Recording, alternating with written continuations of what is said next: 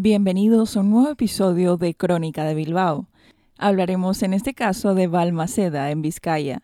Balmaceda se dedicó al comercio desde su fundación, allá por 1199, cuando se convirtió en la primera villa del territorio histórico, situada en pleno camino de Santiago. Fue puerta del señorío de Vizcaya y se benefició de su posición estratégica, siendo aduana e importante centro de comercio.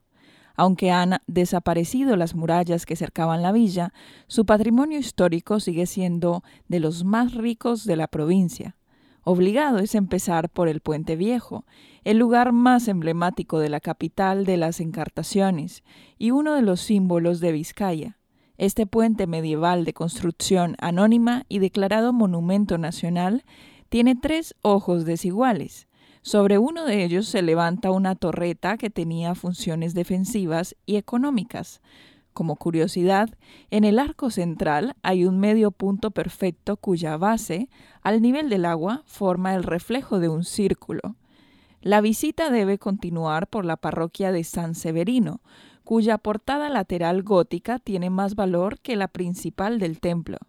El monasterio de Santa Clara, que conserva un órgano de 1770, el Palacio Orcasitas, ahora de Buniel, el Palacio Urrutia, la peculiar y entrañable fábrica de boinas de la Encartada, iniciativa de un indiano en 1892 y levantada sobre un molino y salto de agua del Cadagua, en las afueras del pueblo, y la casa consistorial, conocida como la mezquita. Balmaceda también es conocida por su pasión viviente, representada por los vecinos desde 1890, y cada 23 de octubre la villa presenta un aroma especial con las pucheras, un tradicional concurso de alubias. Hablemos ahora del conjunto de Bulumburu. Cerca de Avellaneda se encuentra la localidad de Saya, donde destaca el conjunto de Bulumburu, localizado en un meandro del río Cadagua.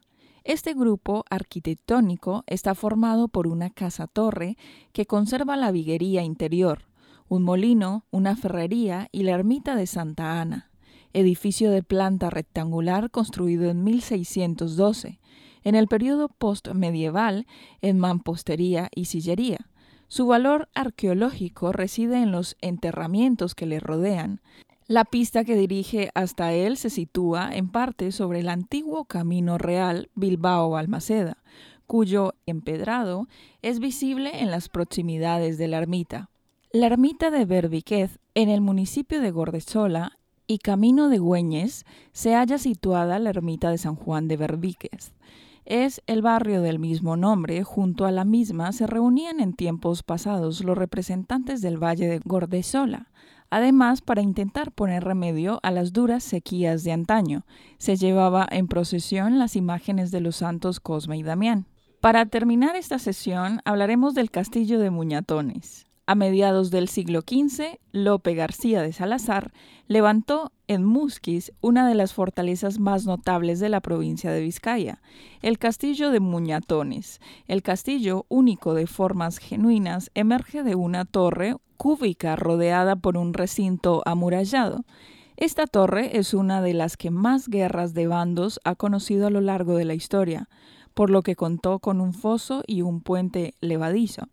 El rico acervo cultural de Musquis, asentado en el valle del río Barbadún, se completa con la ferrería del Poblal. Cita en un lugar llamado Sorguinleco. Se dice que de su primer fuego salió la llama que encendió el primer alto horno de Baracaldo. Fue prototipo de las ferrerías hidráulicas que se extendieron durante los siglos XII al XV. Hemos llegado al final de este capítulo de Crónica de Bilbao. Os esperamos en un próximo episodio.